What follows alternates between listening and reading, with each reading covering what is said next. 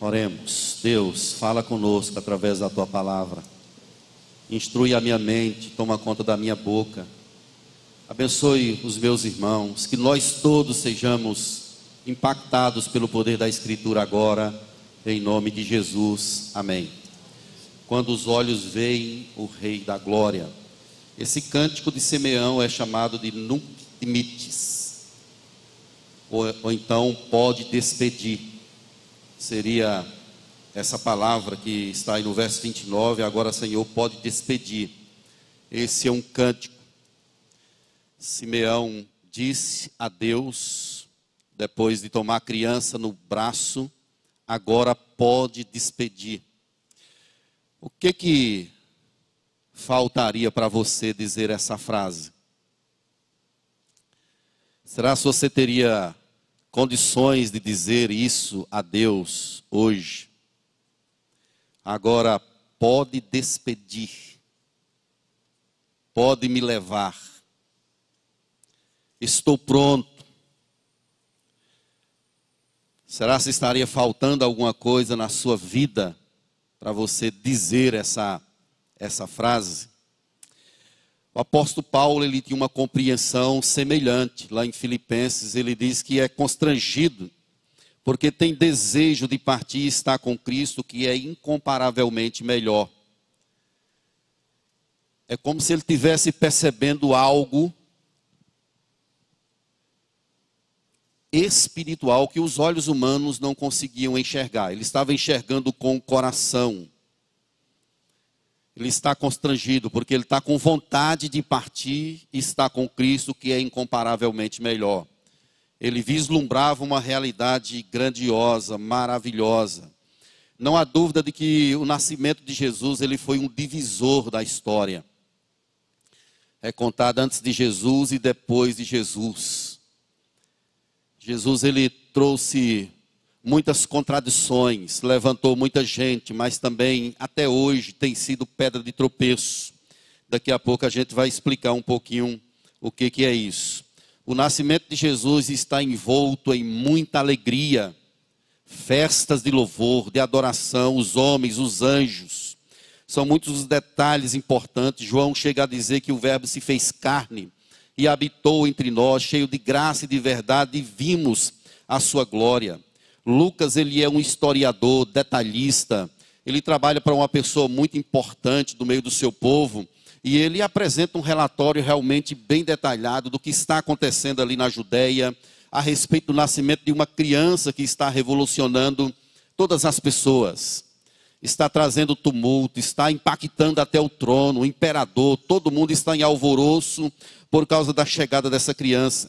Só que em Lucas nós temos pelo menos cinco cânticos as pessoas foram inspiradas para compor hinos de adoração por causa da chegada dessa criança.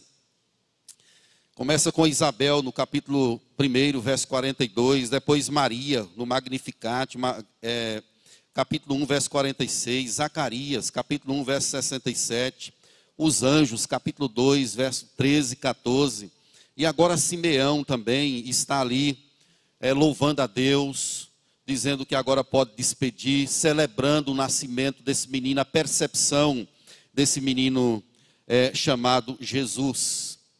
Revolucionou o momento da história que compõe o nascimento de Jesus estava numa grande convulsão. Todas as camadas sociais estavam em alvoroço por causa da chegada dessa criança, como eu já lhes disse. Nós percebemos aqui, meus irmãos, o pai e a mãe de Jesus, eles vão ao templo para cumprir a lei. Jesus já tem mais ou menos uns 40 dias de nascido, depois, nesse momento aqui que Simeão toma, o toma nos braços. Jesus já tem uns 40 dias de nascido. E é interessante que os pais, eles vão ao templo para fazer o cumprimento da lei. Depois da circuncisão, Jesus vai ao templo para cumprir os rituais próprios da lei. A lei dizia que a mulher ficava imunda por sete dias. Ao oitavo dia a criança deveria ser circuncidada, mas depois ela ficava mais 33 dias afastada em um ato de purificação e ia ao templo para celebrar esse grande momento. Então, 33 mais sete dias, nós temos aqui 40 dias do nascimento do Senhor Jesus Cristo. E após esse período, Jesus é levado ao templo. Ele é levado para ser apresentado. Aí poderia dizer assim, mas então por que, que a gente batiza as crianças? Se Jesus está sendo levado para ser apresentado. Jesus já havia sido circuncidado, cumprindo o ritual da lei. Era isso que a lei dizia. Ele está cumprindo o ritual da lei. Ele é levado ao templo exatamente para cumprir aquilo que prescrevia o Antigo Testamento. É um ato de consagração. E lá no templo tem esse homem chamado Simeão.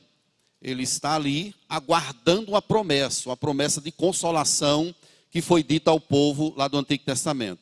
O que a gente tem de interessante aqui, meus irmãos, é que os pais da criança deveriam trazer uma oferta. Seria um cordeiro, duas rolinhas, para aquele momento de consagração, aquele momento de entrega do menino. Mas, se a família fosse pobre, os pais poderiam oferecer só duas rolinhas, que já cumpria esse ato de consagração. Me parece que é o que está acontecendo aqui os pais de Jesus, eles estão consagrando a Jesus, oferecendo duas rolinhas, aí como esse ato de consagração dele ao Senhor. Mas o fato é que tem aqui um homem que está esperando. Eu imagino que Simeão, ele é aquela pessoa que vai ao templo todo dia. Imagine você ficar procurando criança. Ele esperava e sabia que ia ser um menino.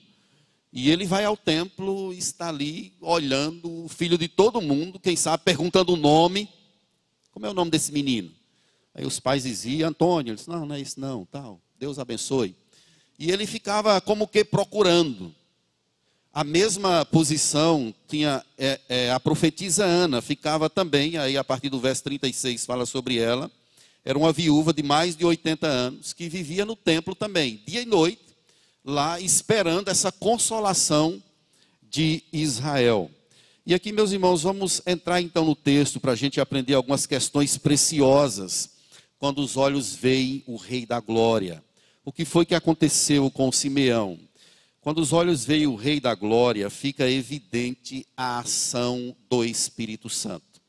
É isso que a gente percebe não apenas aqui, mas nas outras passagens que diz respeito à chegada do Messias.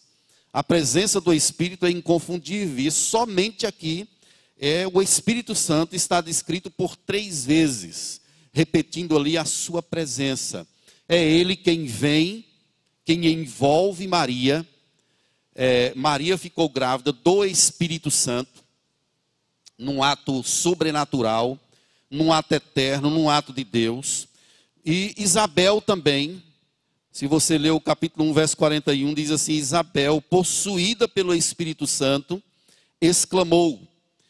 E aí o anjo disse, capítulo 1, verso 35 de Lucas: Descerá sobre ti o Espírito Santo, e o poder do Altíssimo te envolverá. No capítulo 1, verso 67, Zacarias, cheio do Espírito Santo, profetizou.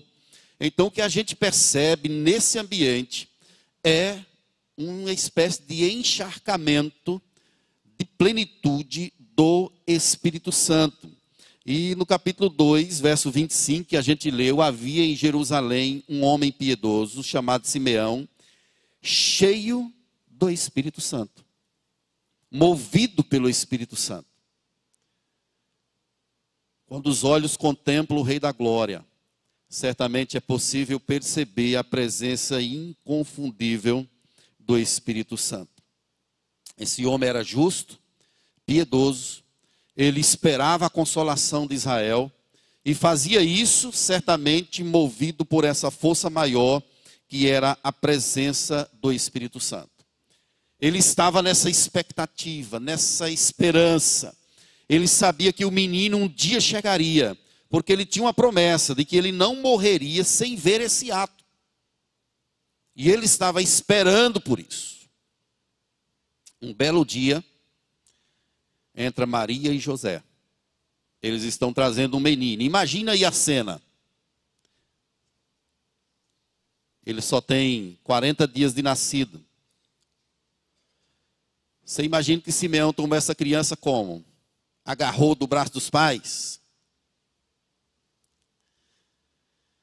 Ele pediu aos pais, certamente, para segurar um pouquinho. Como é que ele se chama?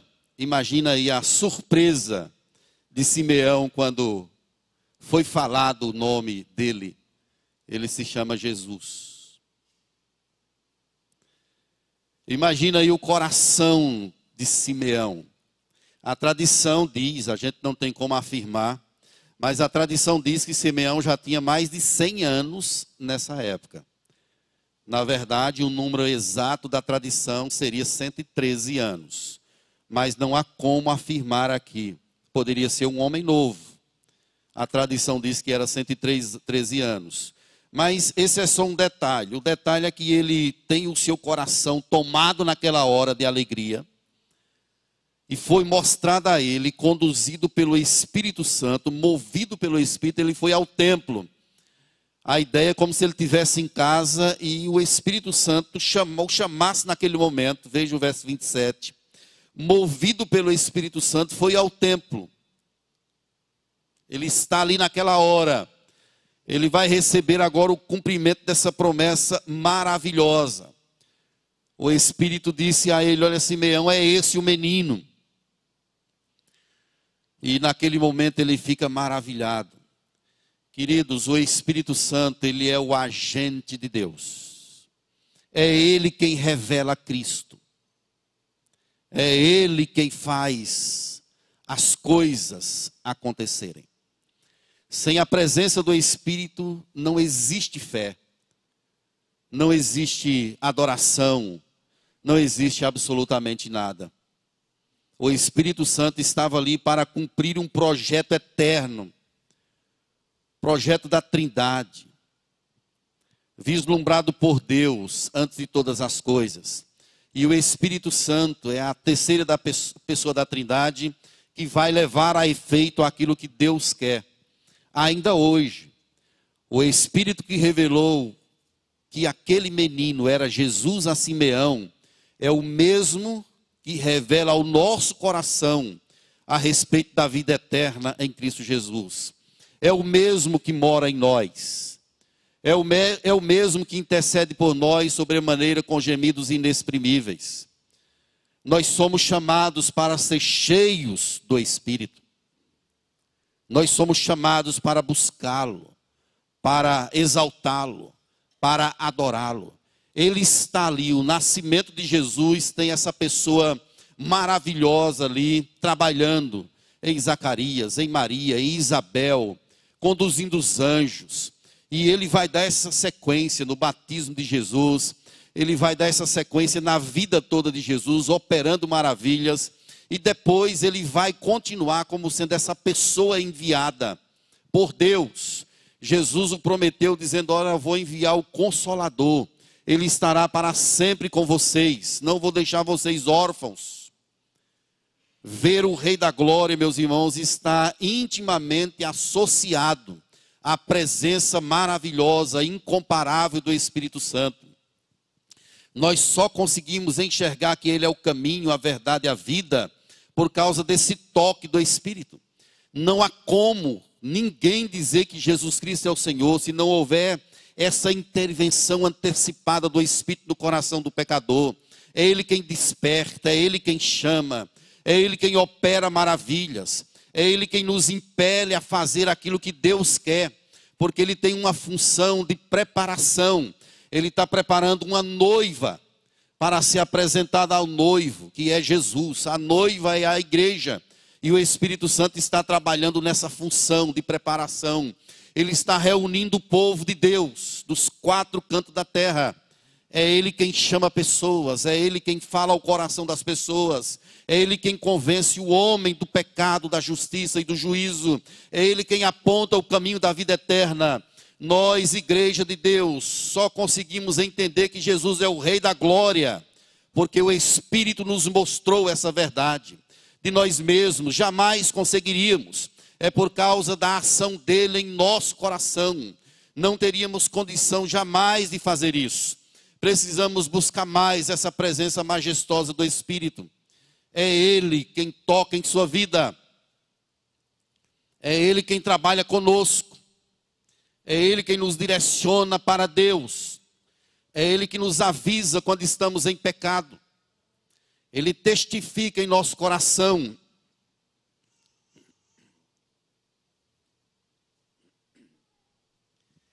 Ele testifica em nosso coração de que nós somos filhos de Deus. Quando os olhos veem o Rei da Glória, certamente há a presença ali do Espírito Santo de Deus. Foi isso que aconteceu com Simeão. Mas outra questão ali no texto, quando os olhos veem o Rei da Glória, provoca plena realização. Há uma plenitude que toma o ambiente. Nós não precisamos mais de nada. Nós já temos o melhor e o maior. Já temos toda a riqueza. Já temos o poder de Deus. Um comentarista chamado J.C. Riley, ele diz assim: Simeão fala como alguém para quem o túmulo perdeu os terrores e o mundo perdeu os seus encantos. Ele fala como alguém que sabe para onde irá. É como se ele tivesse se desvencilhado de tudo. De tudo. De riqueza, de posição, de família. Ele fala como alguém para quem os horrores do túmulo perdeu o sentido. As riquezas da terra já não mais importavam. Ele se deparou agora com alguma coisa que tornou seu coração pleno a sua vida foi tomada por uma plenitude incomparável. E aí ele profere o nunc dimites. Ele diz: pode despedir em paz. E essa palavra despedir é um termo militar. Ele é usado para a dispensa de um sentinela. Imagina aí a pessoa passou a noite toda trabalhando. No outro dia, ele se apresenta a um chefe de segurança e diz assim: completei o trabalho, agora pode me despedir. Ele diz: vai em paz, vai para a tua casa descansar. Esse é o sentido, é um termo militar, mas também significa a libertação de um prisioneiro. Imagine alguém que está sob julgo, em cadeias, e essa pessoa é, naquela hora, dita assim: olha, você está livre, vá em paz. Você não vai mais estar aqui na prisão. É um termo utilizado também para desfazer as amarras de um navio para que comece a navegar. Ou de um animal que vem com cargas em seu lombo. E aí tiram-se essas cargas e libera esse animal para ir para o pasto ali tomar ou pegar a sua refeição. É tirar o jugo de um animal. Então, esse é o sentido da palavra ali, despedir. É isso que Simeão está dizendo. Pode despedir em paz. Me deixe ir. Por que, que ele fala isso? Porque a sua vida foi tomada por uma plenitude. Jesus diz em Mateus 11, 28 a 30, uma palavra que está correlacionada a essa, quando ele diz assim: Vinde a mim e eu vos aliviarei. Então é alguém que vai a Jesus e recebe esse alívio essa plenitude em seu coração. E agora ele tem essa concepção de que já pode ser despedido. Será se estaríamos preparados, irmãos? Será se temos essa plenitude em nosso coração?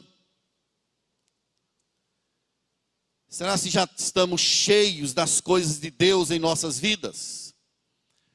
Ou ainda nos falta quitar o apartamento? Comprar a casa, a casa de praia. Não, ainda falta eu formar meu filho. Ainda falta eu fazer aquela viagem. Não fiz ainda. Falta eu casar, minha filha. E por aí vai. O que que falta para nós? Quando nós nos deparamos com o Rei da Glória, o nosso coração ele é tomado dessa plenitude de Deus. Nós nos sentimos completos. Não falta mais nada. Absolutamente nada. Já temos tudo. Já temos a Jesus. Esse é o sentido que Simeão está colocando aqui. Pode despedir em paz o teu servo. Ele toma a criança nos braços e profere isso. Pode despedir em paz o teu servo. Há duas palavras dignas de observação aqui no texto, que é a palavra a tua salvação. Os meus olhos já viram a tua salvação. Verso 30 a qual preparaste diante de todos os povos. Quando Simeão fala isso, ele está indo para uma promessa veterotestamentária. Deus preparou uma salvação diante de todos os povos e anunciou essa salvação, proclamou essa salvação. Ele anunciou o nascimento de Jesus Cristo, a tua salvação. Veja a concepção de Simeão ele olha para uma criança de 40 dias de nascido e diz assim: Pode me despedir, porque os meus olhos já viram a tua salvação. Como é que Simeão sabe que aquele menino é a salvação de Deus? Certamente revelado pelo poder do Espírito Santo. Todos os povos, meus irmãos, desrespeitam a visão universal do Evangelho. Há um chamado de Deus que é universal, não pontual, não para um povo, não para uma etnia, mas há um chamado no Evangelho para todas as nações, para que todos os povos te louvem. Essa é a visão de Deus. Lá em Apocalipse 7, 9, ele fala todas as nações, povos, línguas e nações. É o chamado universal do Evangelho, que todas as pessoas são convidadas, são chamadas, elas precisam ouvir a mensagem do Evangelho a, a todas as pessoas precisa ser anunciado que Jesus Cristo nasceu, que ele morreu, que ele ressuscitou, que ele está à destra de Deus. O plano de Deus é para o mundo inteiro. O chamado do Evangelho é um chamado universal para todas as pessoas de todos os lugares, tribos, povos, etnias, todas as os povos do mundo precisam ouvir e receber esse chamado maravilhoso do Evangelho. Uma outra palavra que é utilizada aí é luz para a revelação aos gentios. Simeão, ele entendeu que aquele menino é a salvação de Deus e também é a luz para a revelação aos gentios. Miqueias proclamou: o povo que estava em trevas viu grande luz. E quem estava na região da sombra da morte resplandeceu-lhes a luz. Malaquias falou sobre o sol da justiça, e ele nasceu, ele veio, e é a luz para a revelação aos gentios. Quem são os gentios? Somos nós, o povo que está fora da comunidade dos judeus. Nós somos os gentios, o povo espalhado por toda a terra. O evangelho é também para nós, chegou a todos nós. E louvado seja Deus por isso. É por isso que nós conhecemos, é por isso que nós entendemos que Ele é Senhor. Porque Jesus veio não apenas para o seu povo, ele veio e seria essa revelação para todos os povos, a luz para a revelação aos gentios que somos nós. E nós percebemos isso, meus irmãos, no ministério de Jesus, ele não foi muito longe no que diz respeito à pregação do evangelho ele quase não saiu da sua própria região. Mas ele chamou um batalhão de pessoas e disse assim: Olha, vocês farão coisas maiores do que eu. Vocês farão coisas maiores. Isso diz respeito ao anúncio do evangelho. Vocês irão mais longe. Quando os apóstolos eles são chamados e Paulo também é chamado, isso fica bem evidente quando ele é chamado para sair daquela região e anunciar o evangelho a outros povos. O fato, meus irmãos, é que Simeão ele foi tomado por essa plenitude. Não me falta mais nada. Eu já tenho tudo, já tenho o rei, já tenho o Senhor da minha vida. Será se você pode dizer no seu coração agora isso? Teria coragem de dizer, pode despedir? Você já está pleno, que, que falta você fazer? Está tudo completo? Se você tem o Evangelho em seu coração, você já tem tudo. Você não precisa mais de nada. Tudo já está realizado. Nós já vimos a salvação. Já vimos a luz que veio para os gentios.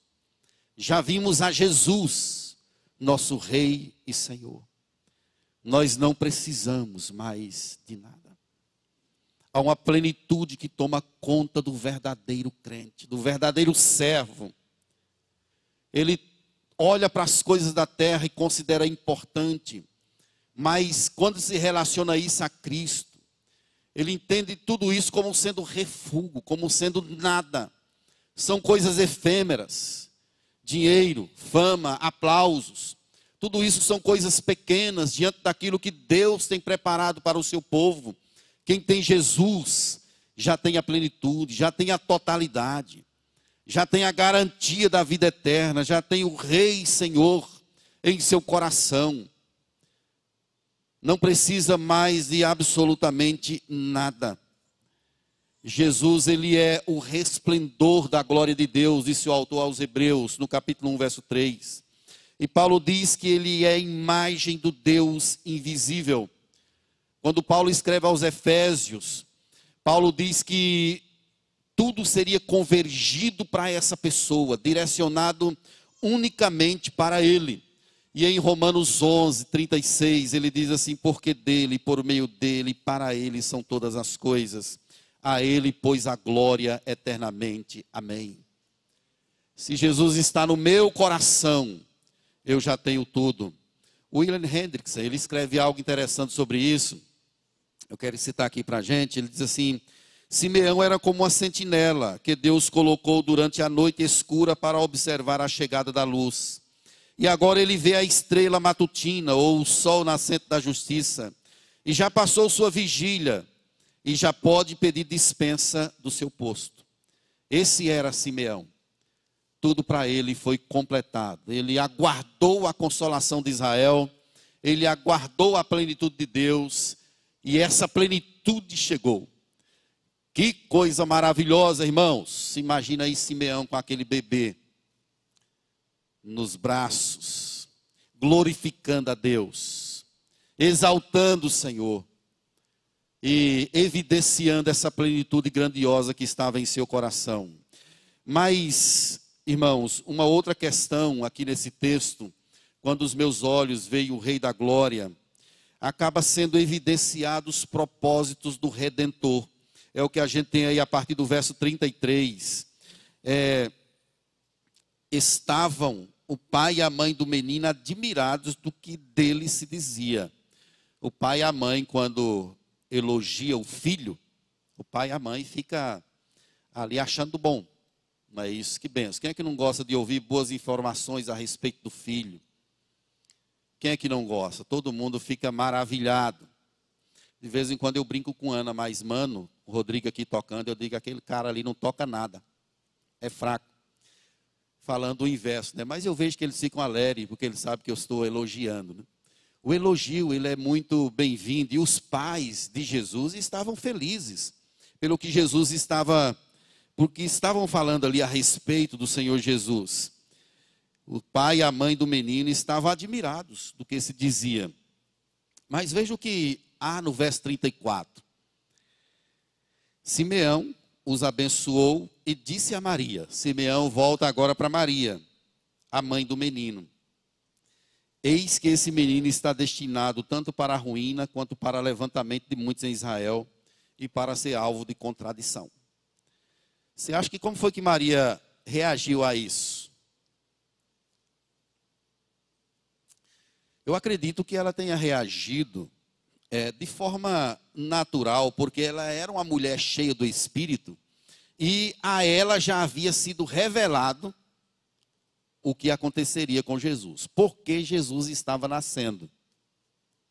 Mas a palavra de Simeão, ela é muito dura. É muito dura. Imagina aí alguém pegar o seu bebê aí, Daquinho, com Laurinha, e falar uma palavra dura direcionada a ela. Eu não sei se José não ficou com vontade de ir na garganta de Simeão naquela hora. Né?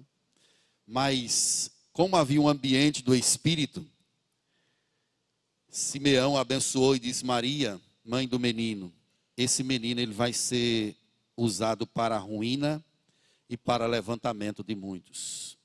Essas duas expressões a respeito de Jesus, elas são muito profundas. Jesus ele seria uma pedra de tropeço. Uma pedra de tropeço. 1 Pedro capítulo 2, verso 8 fala sobre isso. Uma pedra angular, pedra de esquina. Se ele cair sobre alguém, essa pessoa será esmiuçada. Como que Jesus foi usado para ser a ruína das pessoas? Exatamente porque as pessoas o rejeitaram. Ele veio para os que eram seus e os seus não o receberam. Essa pedra de ruína, a palavra ruína aí no texto é a palavra derrubar. É a palavra destruir é a ideia de desmontar alguma coisa que está construída. Mas, pastor, o senhor não pode estar falando de Jesus. É exatamente isso, meus irmãos.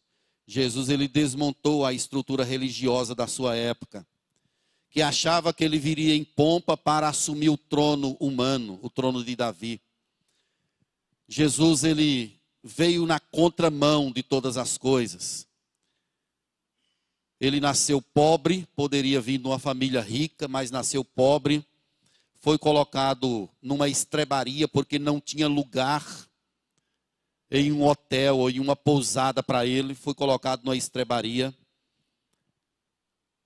Desde a mais tenra infância, a Bíblia diz que ele dizia que as raposas têm seus covis e as aves do céu seus ninhos, mas o filho do homem não tem onde reclinar a cabeça ele veio numa espécie de contradição dos projetos humanos, daquilo que os homens esperavam a respeito dele.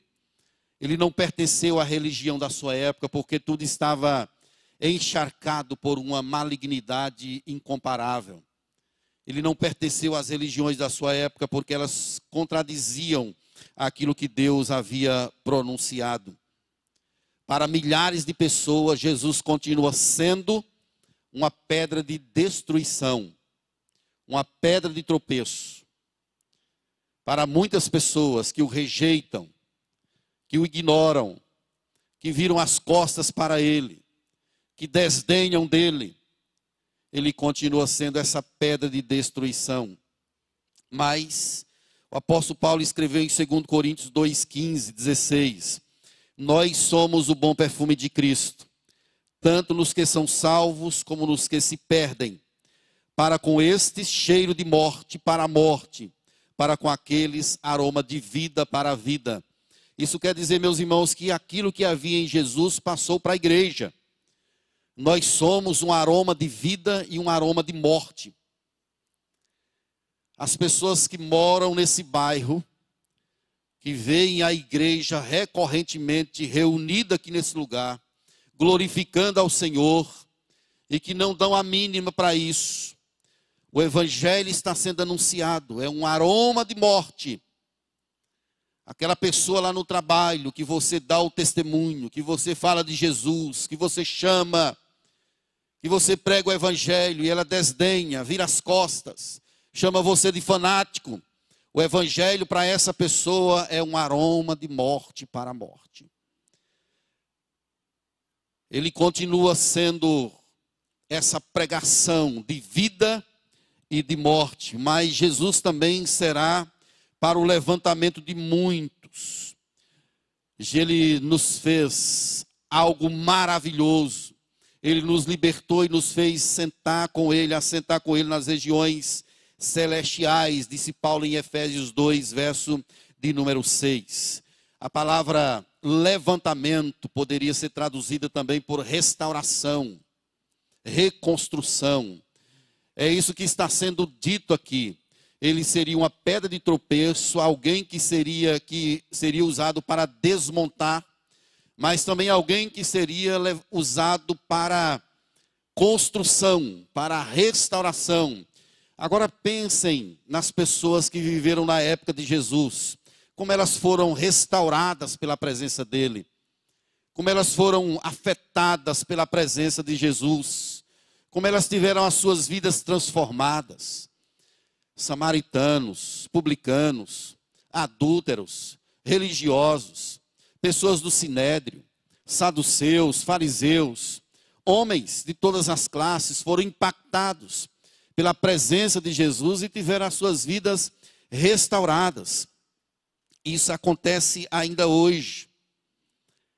Olhe para nós. Olhe como Jesus mudou a nossa vida. Olhe como ele nos levantou, como ele nos restaurou. Olhe como ele nos tirou do monturo, das cinzas, e nos fez assentar entre príncipes, príncipes do seu povo. É isso que ele faz, queridos. Ele é alvo de contradição. Ele é usado para derrubar pessoas e também para levantar pessoas. A mensagem bíblica, ou ela aproxima o homem mais de Deus ou mais de Satanás.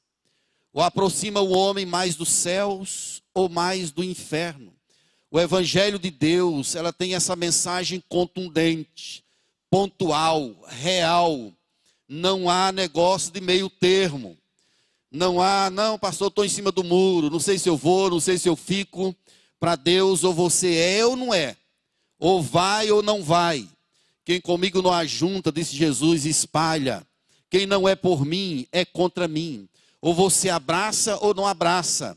Quem coloca a mão no arado e olha para trás não é digno do reino de Deus. Deus chama um povo para crer, para se entregar, para viver em função desse algo maior. Isso acontece, meus irmãos, como quando Jesus ele nos levanta, quando ele chega em nosso coração, ele nos levanta.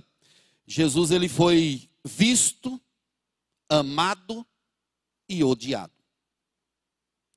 Amado e odiado. Pessoas olhavam para ele e o odiavam sem ele ter feito absolutamente nada.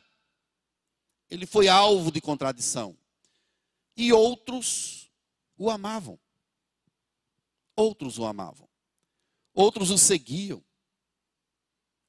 Mas amor e ódio estavam lá juntos na vida do Senhor Jesus. Ele foi esse divisor de história na vida da humanidade. Ainda hoje isso acontece, meus irmãos. Ele é amado e é também odiado por muitas pessoas. Agora imagine a cena quando Maria escuta essa palavra dura. Verso 35: também uma espada traspassará a tua própria alma. Jesus está falando agora, ou Simeão está falando agora, sobre o sofrimento que Maria haveria de passar. Ela veria o seu filho indo pela via dolorosa. Ela veria Jesus sendo escarnecido, cuspido, batido, xingado. Uma espada haveria de traspassar a própria alma dessa mulher. Se a gente lê João 19, 25, junto à cruz estava a mãe de Jesus. Maria estava lá. Jesus de braços abertos, coroa de espinhos na, na cabeça, sangue vertendo e a mãe contemplando lá o filho. Que cena! Que cena! A espada traspassando coração de Maria. Ela vendo aquilo que estava acontecendo com seu filho. Mas certamente ela entendeu o plano de Deus. O propósito do Espírito Santo foi revelada a ela também. Ela estava ali sofrendo, mas estava consciente do grande projeto, do grande propósito de Deus para a vida daquele menino, para a vida daquele homem, para a vida do seu filho. Queridos, você está preparado para dizer, pode despedir? Será? Como Simeão está pronto O que, que você tem ainda para fazer, para organizar? Quando nós temos a Jesus, meus irmãos, não nos falta mais absolutamente nada. Eu quero trazer algumas aplicações para nós, aqui à luz dessa exposição. A primeira deles é que o Espírito que mostrou a Simeão que Jesus era a salvação é o mesmo que está entre nós. É o mesmo que está atuando em nosso coração é o mesmo que está atuando em nossas vidas. É o mesmo quem nos diz: olha, Jesus é o caminho, a verdade e a vida. É o mesmo que nos faz compreender as verdades do Evangelho. É o mesmo Espírito quem dá sentido a tudo isso que está acontecendo aqui. Sem a presença do Espírito, tudo isso seria nulo, tudo isso seria vão. Mas porque o Espírito está aqui, coisas preciosas e grandiosas acontecem em nosso coração, em nosso meio. O mesmo que mostrou que Jesus era o Salvador, é o mesmo que ainda continua bradando ao mundo para que voltem para Jesus, para que o recebam como seu Salvador. É o mesmo que aponta para Jesus, dizendo que Ele é a luz do mundo. É o mesmo Espírito. E glória a Deus, porque Ele está em nosso meio. Uma segunda questão, meus irmãos, é que para o homem é essencial um encontro com Jesus antes do encontro com a morte. Para o homem é essencial um encontro com a salvação antes do encontro com a morte. Quem morre sem Jesus não tem mais solução. Não há mais como mudar. É por isso que ao homem é essencial que ele contemple a salvação antes de morrer. Os mortos não louvam ao Senhor, nem os que descem para a região do silêncio. Não é sem razão que a palavra diz que é melhor ir na casa onde há luto do que numa casa onde há festa. Porque na casa do luto nós entendemos o nosso próprio fim. E os homens, os que estão vivos e que tomem ciência disso. É preciso um encontro com Jesus antes do encontro com a morte. Morrer sem Jesus é inferno na certa. Não há mais como pregar o evangelho para quem já morreu. É por isso que o homem precisa pensar na vida, no caminho que Deus abriu em vida. Ele precisa compreender. Quando a pessoa morre com Jesus, é apenas um até logo. Ele está na eternidade, estará na eternidade com o Senhor. E é automático. Não vai acontecer lá no futuro. As pessoas não estão dormindo no túmulo. Elas já gozam desde já da plenitude do Senhor da sua vida. É preciso um encontro com Jesus antes do encontro com a morte. Aqui, meus irmãos, nós podemos abrir um parênteses e dizer que é por isso que nós temos de ser diligentes no anúncio do Evangelho. Nós temos de pregar o Evangelho, temos de falar de Jesus, da luz, do caminho, do amor de Deus que foi demonstrado ao mundo. Nós precisamos disso, porque esse Evangelho precisa ser levado a todos os lugares. Precisamos anunciar em tempo e fora de tempo. Faça isso lá no seu trabalho. Chame as pessoas para uma oração, leve um folheto, leve a Bíblia, leve uma palavra, chame para vir para a igreja. Natal na rua chegando, chame a pessoa para vir. Fale do amor de Deus, do Deus que liberta. Queridos, o evangelho ele é poderoso para transformar vidas. Tem a história de uma pessoa aqui passando com um cachorro aí na rua. E um porteiro Chamou.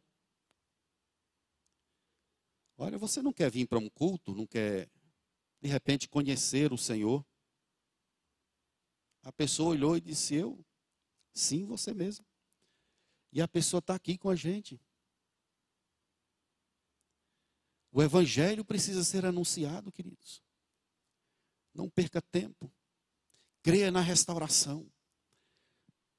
Aquela pessoa que você pensa que jamais vai se converter, que jamais vai chegar ao conhecimento de Deus. Se lembre que Deus transformou você, por que, que não pode transformar ela? Deus mudou seu coração e sua mente. Por que, que não pode mudar o coração daquela pessoa? Fale. Elas precisam ouvir do Evangelho para serem alcançadas pelo Espírito Santo. Mas uma outra aplicação, queridos, é que Simeão foi privilegiado, tomou o menino nos braços. Mas nós somos mais privilegiados do que Simeão. Como assim, pastor? Jesus nos toma em seus braços. Simeão tomou um menino de carne. O menino Jesus, privilégio grandioso. Mas mais que isso, hoje Jesus nos toma em seus braços. É Ele quem nos abraça, é Ele quem nos segura, é Ele quem nos redime, é Ele quem nos salva para o louvor da Sua glória. Finalmente, meus irmãos, eu quero encerrar com a pergunta que eu fiz diversas vezes nesse sermão. Nunca admites, pode despedir. Você teria condições de falar isso agora? Pode despedir em paz o teu servo. Eu espero que você possa organizar a sua vida, possa entender que Jesus Cristo é o Senhor da sua história que Ele é tudo para você, que Ele é a plenitude da salvação. Deus dê a Ele o nome que está acima de todo nome. Diante desse nome, todo joelho se dobra, toda língua vai confessar, ou queira ou não queira, todos vão dizer que Ele é o Senhor, para a glória de Deus Pai. Entregue a sua vida a Ele, dia após dia. Viva em função dEle ele é o ponto de convergência da história. Jesus, o autor e consumador da nossa fé. Aquela criança que nasceu em Belém, ela é a salvação, a revelação dos gentios. Cresceu, morreu em nosso lugar, mas ressuscitou e está à destra de Deus, vivo. E um dia virá, um dia ele virá para nos buscar. E nós estaremos para sempre com Ele, em seu reino de glória. Para você que tem a Jesus como seu Salvador, eu sei que você pode dizer, pode despedir. Ainda que isso não aconteça agora, mas você já tem tudo. Que Ele te abençoe, que Ele abençoe a sua casa e o seu coração seja inundado pela presença de Jesus. Vamos orar, vamos orar juntos. Aproveite para orar com a pessoa que sai do seu lado, por favor.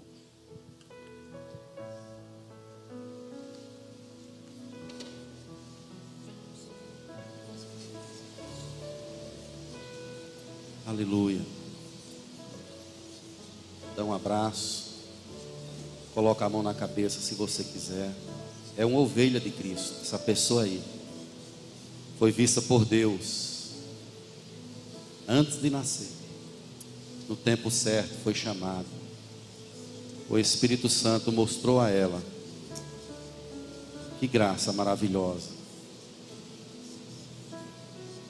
Que Jesus é a salvação de todos os povos.